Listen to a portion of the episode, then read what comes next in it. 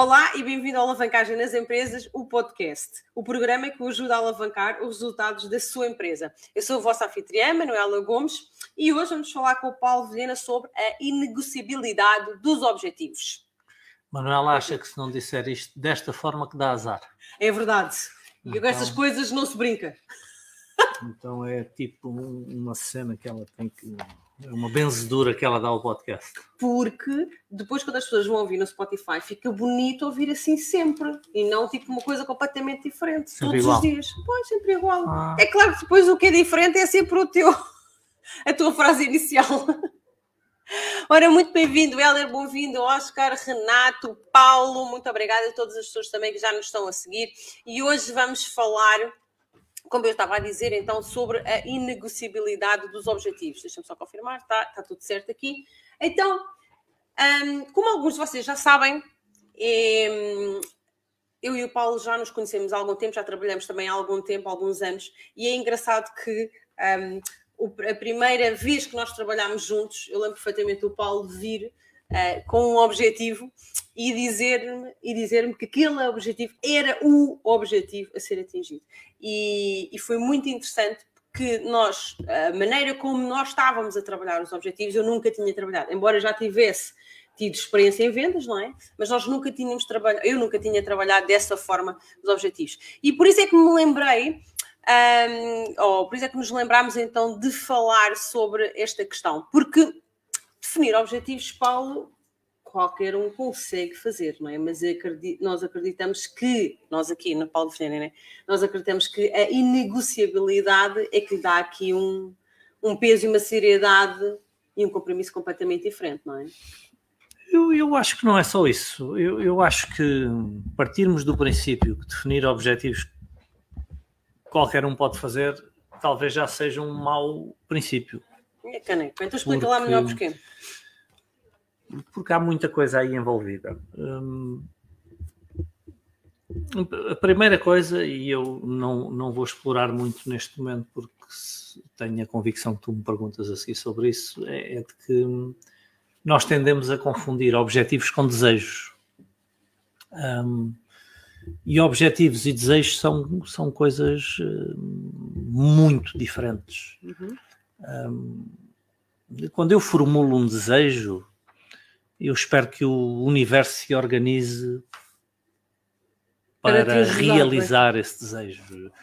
Espero que, sei lá, que os meus pais tomem conta disso, espero que os astros se movam na direção certa, que as cartas do tarot se alinhem, espero que a economia suba, que, sei lá, que uma série de fatores que eu não controlo aleatoriamente, por alguma razão, se organizem e realizem o meu desejo. É o, é o caso típico de, do jogo, não é? De, de jogar no Euro Milhões, na lotaria, no, no, no, que quer que seja que nós joguemos, que é esperar que o, as coisas que são aleatórias e sobre as quais eu não tenho nenhum controlo, por algum motivo eh, se alinhem, pela sorte se alinhem e, e realizem aquilo que eu formulei. Eh, um objetivo, na minha concepção, é algo de fundamentalmente diferente. Um objetivo é qualquer coisa que eu defino e que me transforma como pessoa, que transforma a minha vida. Porquê?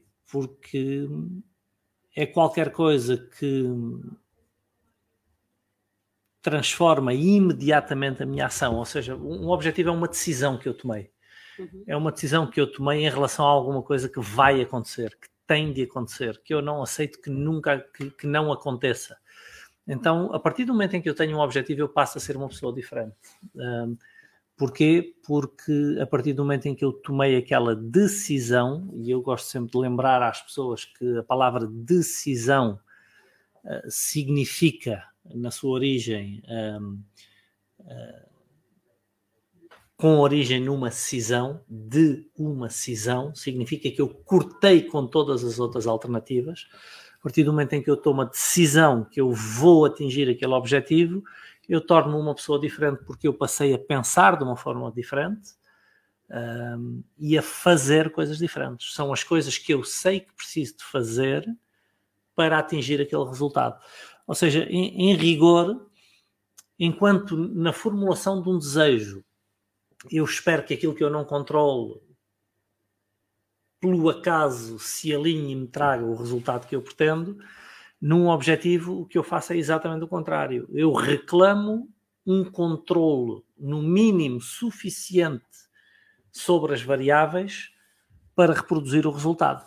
Então, eu acho que é muito precipitado o, o raciocínio de que hum, qualquer um pode definir objetivos, porque a verdade é que não.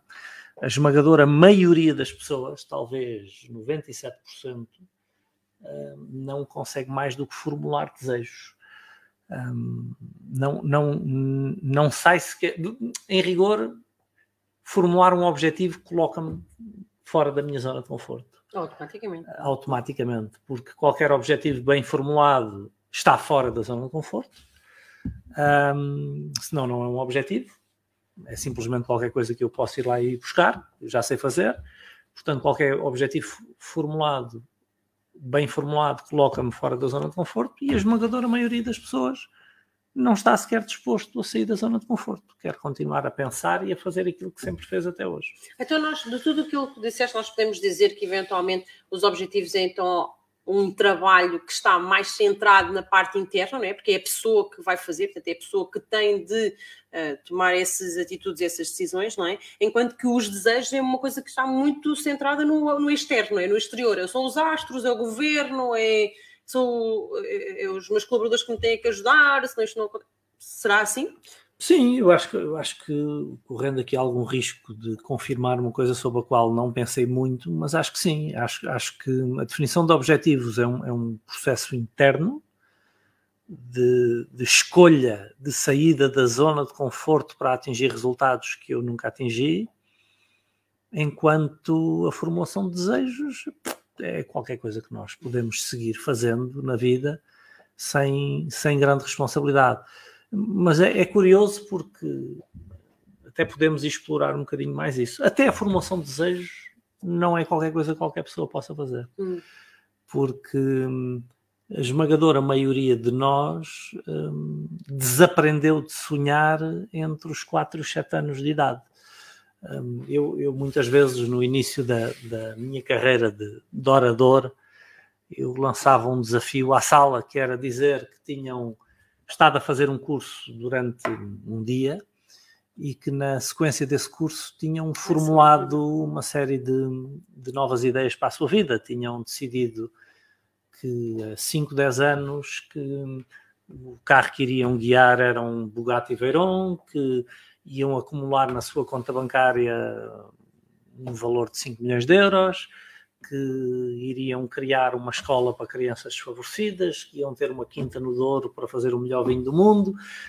Portanto, uma série de coisas assim, acabar com, com sei lá, acabar com a fome no mundo, lançar assim uma série de ideias completamente fora daquilo que a média das pessoas atinge e ligar para duas ou três pessoas que nos sejam mais próximas, pode ser o marido, a mulher, o namorado, a namorada, o irmão, o pai, a mãe, eh, o melhor amigo, e partilhar no final do curso esses objetivos. E, e depois pôr as pessoas a pensar qual seria a reação dessas pessoas ao receber esse telefonema. E a reação seria seguramente: não sei o que é que tu fumaste neste curso, mas não te fez bem. Um, ou seja, nós, nós somos ensinados pelas pessoas à nossa volta, pela sociedade, se nós quisermos, às vezes pela família e normalmente pelas pessoas que mais gostam de nós e mais cuidam de nós, um, que sonhar não é uma coisa boa, que atirar para a lua ou para as estrelas não é uma coisa boa, que ser que projetarmos uma existência acima da média não é uma coisa boa. Eu acho que eu acho que é esta a questão. Uh, nós parece que somos limitados pela sociedade a levar uma vida média e tudo o que for uma aspiração um, fora da média, acima da média, uh, é visto como castelos no ar, ser um sonhador, alguém que não anda com os pés no chão e, e não é visto como, como uma coisa boa. Ou seja, em rigor, nós somos ensinados a não sonhar, a não projetar e temos sempre aquela coisa de, aliás, tu sabes isso, né? lidas com isso há muitos anos. o caso típico do, da hierarquia chamar a equipa comercial para definir os objetivos ah, do ano seguinte um, e as pessoas justificarem objetivos mais baixos com a ideia de que isso é ser realista. As pessoas, as pessoas confundem ser realista com ser otimista ou ser pessimista. As pessoas confundem ser realista com estar dentro da zona de conforto, que é propor-me a fazer coisas que eu já sei que sou capaz de fazer. Uhum. Então, em rigor, é uma das formas que nós aprendemos a, a lidar com a frustração. Para eu não ter que lidar com a frustração, eu só me proponho a fazer coisas que eu sei que são fáceis, que estão dentro da minha zona de conforto. Um, e depois levo uma vida, um mês atrás do outro, um cheque atrás do outro, os meus cheques não crescem ao longo do tempo.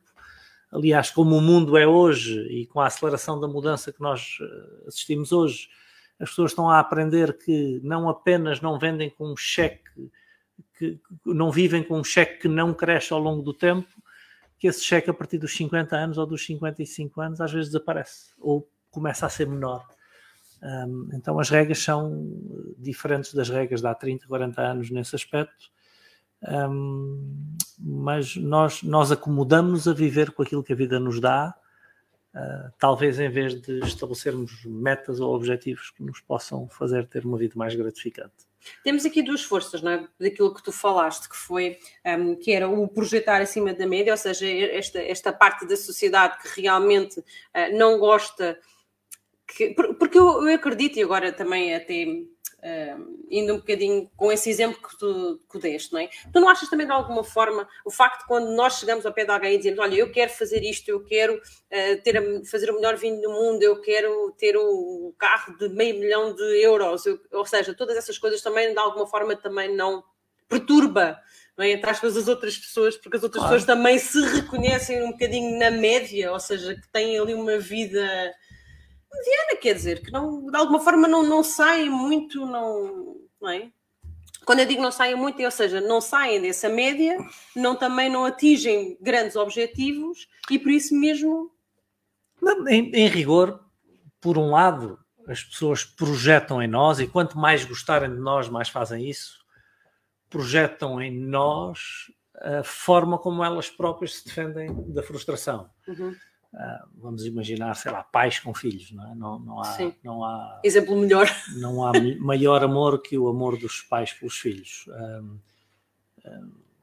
Então o pai tende a, a, a, não achar ótima ideia que o filho projete uma vida acima daquela que o pai teve e, a razão, o pai ou a mãe, e a razão é para o proteger da frustração. Uhum, então, se o pai uhum. não se propôs a fazer mais coisas para não ter que lidar com a frustração, a forma de ajudar o filho a não lidar com uma eventual dor de não atingir eh, resultados acima da média é também fazer com que ele não tente. Se ele não tentar, ele não frustra.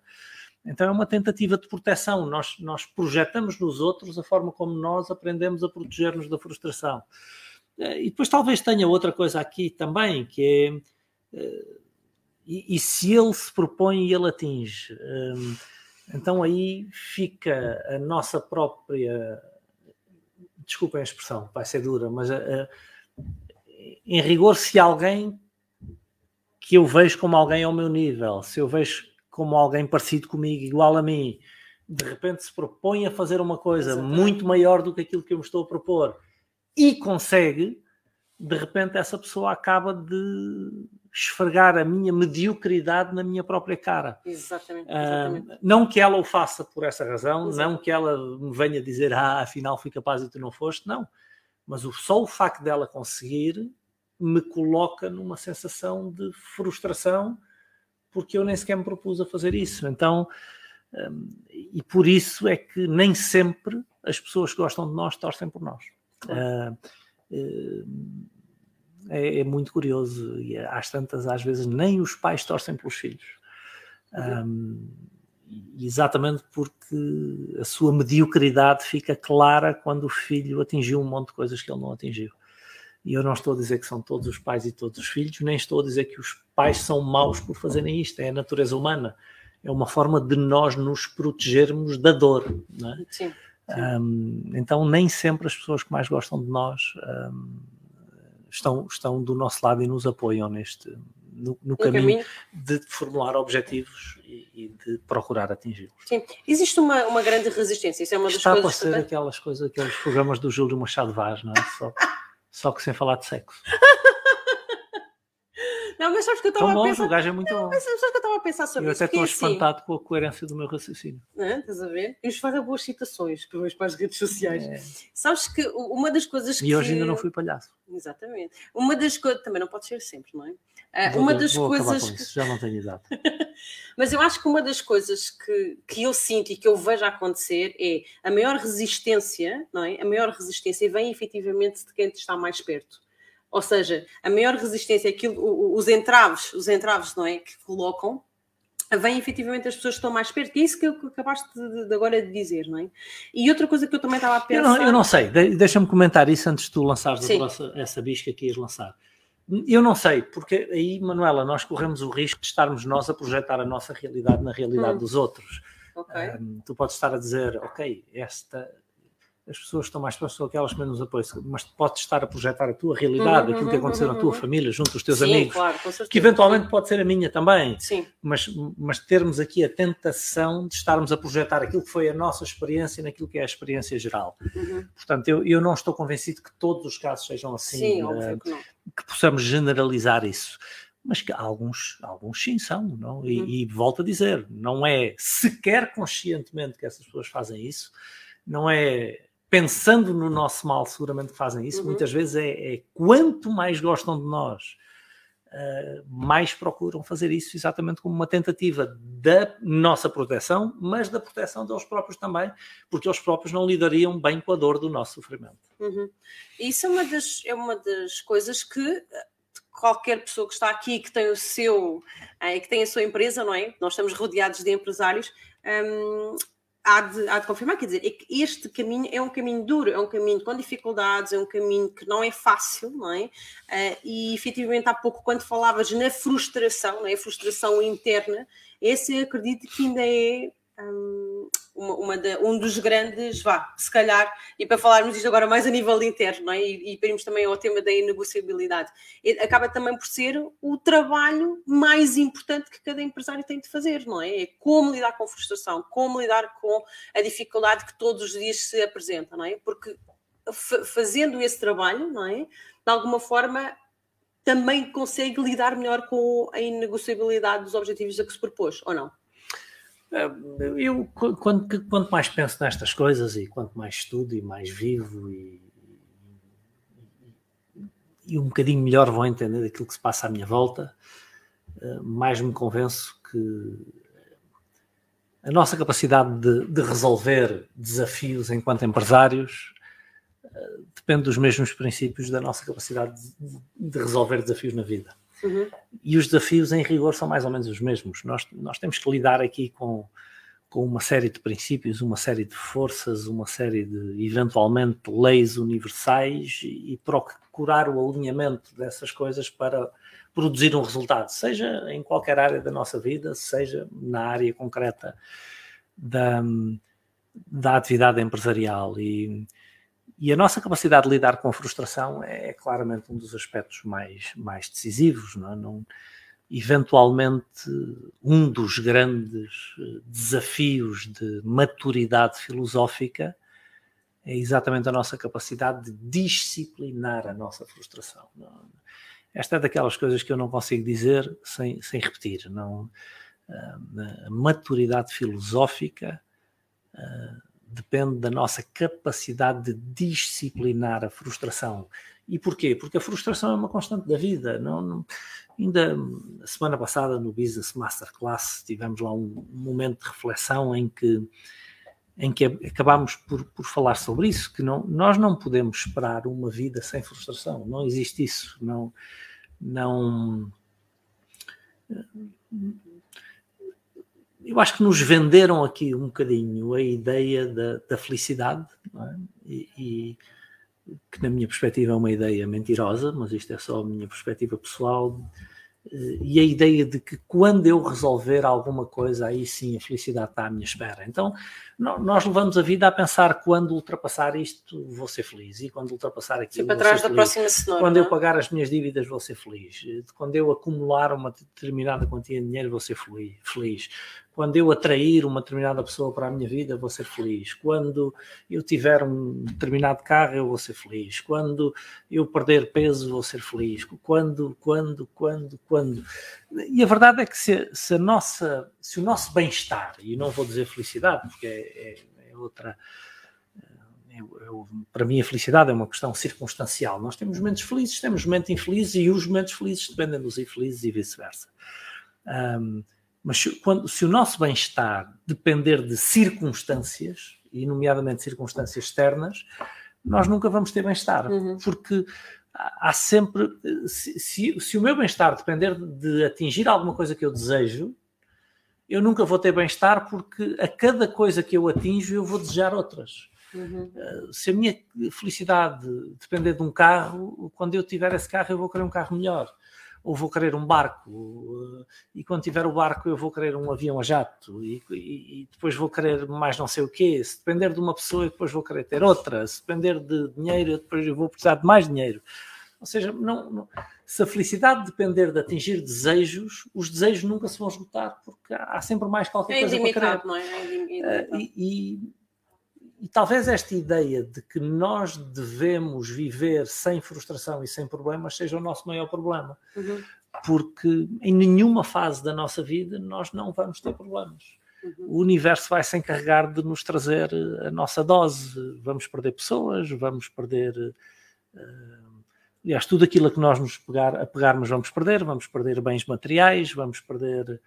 Uh, a saúde, vamos sim. perder a juventude, vamos perder. Vamos perder empregos, vamos, vamos perder. Vamos perder sim, tudo, tudo. Aliás, aliás, há coisa garantida, meus caros amigos, então hoje está filosófica a cena, nós vamos perder absolutamente tudo o que nos passa pelas mãos na vida, tudo, não sim. fica nada. Nós vamos sim. um dia perder todos os nossos bens materiais, um dia perder todas as pessoas da nossa vida e um dia perder a nossa saúde até perdermos a vida. Exatamente. Ou seja, não fica, não, nada vai connosco. Aliás, a gente vem sem é. nada e volta Pronto, sem nada. E volta é? e vai daqui Exatamente. sem nada.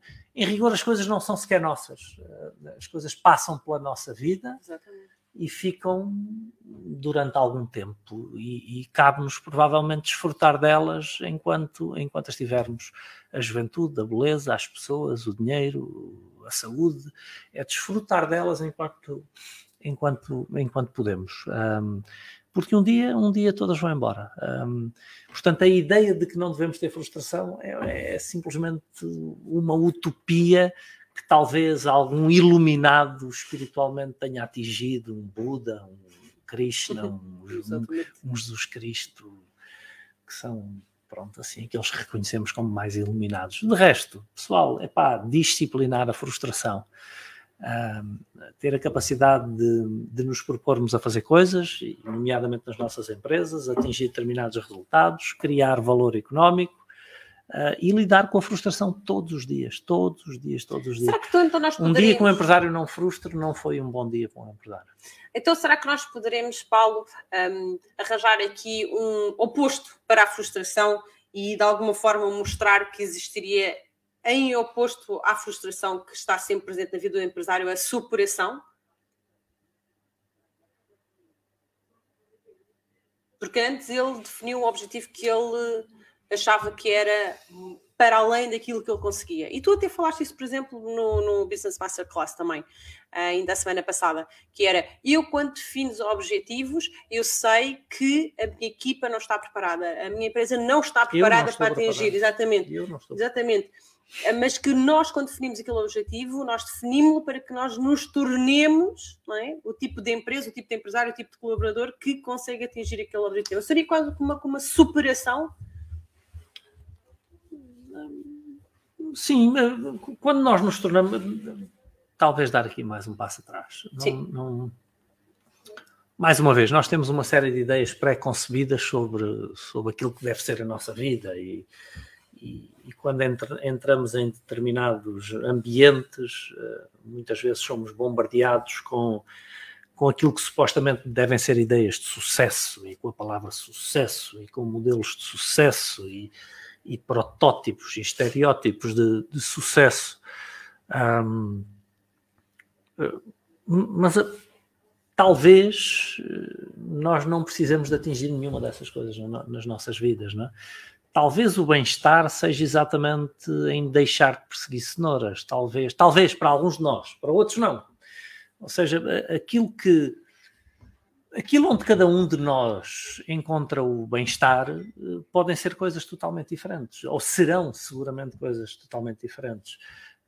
Eu, eu dava um exemplo com alguma frequência que era enquanto para mim dar uma palestra para duas ou três ou quatro, cinco mil pessoas era um dos auges de bem-estar para mim, era um dos motivos de, de felicidade para mim, de, de gozo para mim para a esmagadora maioria das pessoas, ter que palestrar era um pesadelo. para mil pessoas era o pesadelo que lhe tiraria não sei quanto tempo de sono.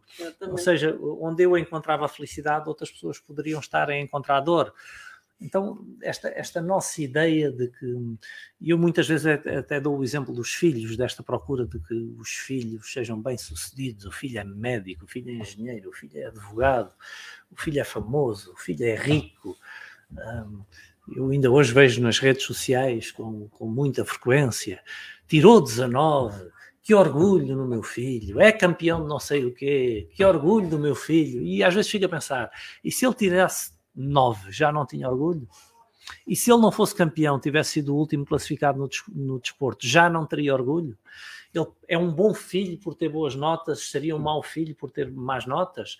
Uh, ele é um, é um orgulho por ser campeão, seria uma vergonha se fosse o último classificado. Porque está-se a fazer uma classificação pelo aquilo que o miúdo faz, não por aquilo que ele é, não é? Não, nós, estamos a, nós projetamos uma ideia do que é sucesso e do que é fracasso e queremos enquadrar os nossos filhos no, no, no, no sucesso. Uh, mas às vezes esquecemos de que bom que o meu filho é feliz foi o último classificado, mas chegou com um sorriso nos lábios. Chumbou o ano, mas é feliz, é uma criança bem resolvida, não vive em medo, não vive em angústia, não vive em pressão. Uh, e, e, nós isso esquecemos. De, de, eu, eu, eu prefiro ter um, ou preferiria ter um filho perfeitamente uh, desenquadrado daquilo que as pessoas e a sociedade classifica como sucesso, mas que fosse feliz uh, do que ter um filho altamente bem sucedido e que vive em profundo sofrimento e infelicidade. Nós vemos aí os casos à nossa volta toda, é um fulano de super sucesso, família linda, cheio de dinheiro, reconhecimento social, profissional, etc. E um dia matou-se. Era tão infeliz, vivia em depressão que se matou. Ah, mas era o sonho de qualquer pai. E se calhar há outro que vive com o salário mínimo e, encosta a barriga no balcão para beber umas cervejas todos os dias e ri com os amigos e está bem disposto e chega à casa e está bem resolvido. E, e nós tendemos a fazer estes pré-enquadramentos do que é uma vida boa e do que não é uma vida boa. Um, então talvez esteja precipitado uh, nós fazermos um julgamento do que está certo ou está errado. Mas eu não quero estar a fugir do assunto porque eu queria trazer isto para, atividade, para a atividade empresarial. Exato. É que na atividade empresarial eu não, eu, eu quando eu escolho ser empresário, uhum eu já escolhi mover-me por resultados. Uhum. Eu já escolhi mover-me por metas. Eu, eu já, não, já, não, já não posso dar-me ao luxo de dizer não, eh, para mim está tudo bem e a vida segue em frente. Porque uh, a escolha de ser empresário, de ser empreendedor, é a escolha de, de ter o lucro como um, objetivo implícito e subjacente à uhum. nossa atividade eu já não posso não ter um lucro. E filosoficamente, o que é o lucro? Um, é, é, é, procura de deixar as coisas melhores do que estão. Um, uhum, uhum. E portanto, a partir do momento em que eu tenho uma empresa, eu tenho que entender a filosofia de nunca poder acomodar-me a que as coisas estejam como estão, mesmo que estejam bem. Uhum. Por exemplo, a nossa empresa está bem? Está ótima tivemos o, nosso melhor ano de sempre. Podíamos não vender mais um cêntimo até ao final do ano, já tínhamos o nosso melhor ano de sempre. Já tínhamos assegurado vendas, lucro e fluxo de caixa uh, muito maiores do que o nosso segundo melhor ano até hoje. Um, mas está longe de ser aquilo que eu acho que pode ser, que temos potencial para ser, que temos capacidade para ser. Então, ainda que tenhamos tido o nosso melhor ano de sempre, para o ano temos que ter um ano muitíssimo melhor do que foi este ano. Ou seja, O que é a procura do lucro? É a procura de fazer com que as coisas sejam amanhã melhores do que são hoje. Então amanhã nós temos que ter uma melhor empresa, que seja um melhor local para trabalhar, que seja uma melhor cultura, com um melhor ambiente, talvez com uma decoração mais bonita, com mais lucro, com mais fluxo de caixa, com melhores condições para cuidar das pessoas que, que trabalham connosco, encontrar a melhor forma de servir o mercado, ou seja, os nossos clientes, estabelecer melhores relações e mais gratificantes ainda com os nossos fornecedores. Uh, 2022 vai ter que ser assim e 2023 vai ter que ser melhor do que 2022. A partir do momento em que a escolha foi atividade empreendedora e empresarial, eu passo a mover-me pelo lucro, pela melhoria das coisas. Se eu não estiver disposto em determinada altura da minha vida, que é perfeitamente legítimo, de continuar a procurar um lucro, então esse é o dia que a atividade empresarial tem que, tem que mudar a sua estrutura e eu passo a fazer isto noutra estrutura qualquer mas já não é empresarial. Exatamente. Esta é a minha leitura, pode estar errado. Exatamente. Um, eu só vou passar aqui, vou passar aqui alguns, alguns comentários uh, que tivemos até agora. O Inês dos Santos disse que deveríamos limitar a nossa zona de conforto com a linha do horizonte para fazer com que o nosso crescimento seja maior e ilimitado.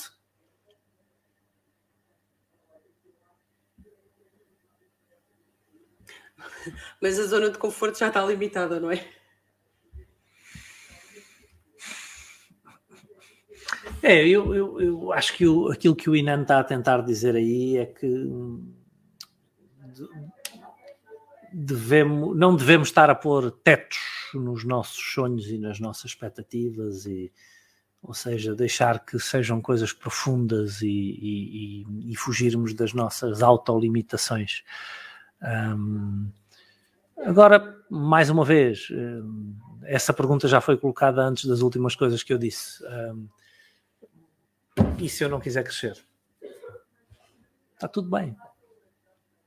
Ninguém me pode obrigar a crescer. Se eu for, se eu tiver bem-estar e eventualmente mais momentos de tranquilidade, não procurando o crescimento, eh, porque é que isso há de estar errado? Mas quando sou empresário já, Exato. já, é já implicitamente deixei de poder fazer essas já coisas, é pelo assim. menos enquanto for empresário. Muito bem.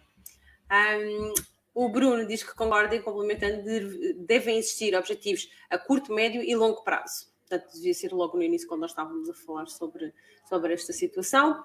E o Helder comenta que nunca te compares com os outros, compara-te sempre e apenas contigo, com o que eras ontem, e se hoje és melhores que ontem, né, que seja 1% melhor, estás no caminho certo. Uma citação de Jordan Peterson.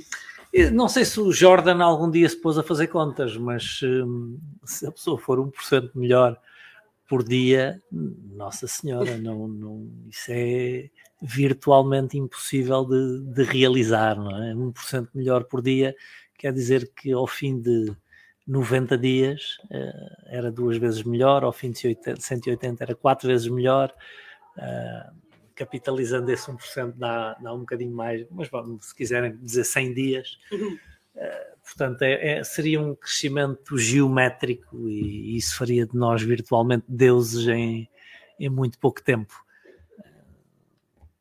É que é nós estamos a, também Se nós pudéssemos ter 0,1% e já acho e já acho difícil, uh, já era um espetáculo. Não, não 0,1% melhor do que sou hoje. 1% é um. Deixa-me só ver ali 1% no é um exagero. Deixa-me só ver aqui no Instagram, porque eu vi que tinha aqui um texto grande. Uh, normalmente o Instagram não diz, mas. Olá.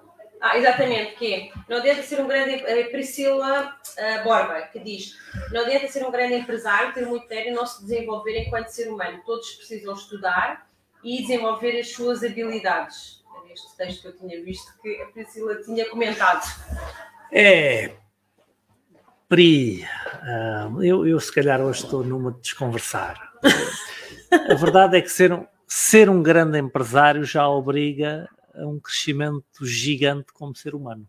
É, nível pessoal. Não é possível a pessoa tornar-se um grande empresário sem ter um grande crescimento como ser humano. Exatamente. Não é possível uma coisa sem a outra na forma como eu vejo as coisas. Porquê?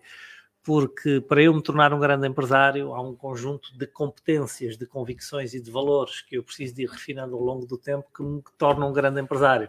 Agora, E posso é crescer numa área da minha vida ou numa área da minha humanidade e não crescer nas outras. Posso crescer o suficiente para ser um grande empresário, mas continuar a ser um péssimo marido. Posso crescer o suficiente para ser um grande empresário, mas continuar a ser um péssimo pai, um péssimo amigo. Posso crescer o suficiente como ser humano para ser um, um grande empresário, mas ser péssimo no cuidado da minha saúde, de, de, da minha forma física. Então nós, nós tendemos a, muitas vezes de uma forma talvez ligeira, a,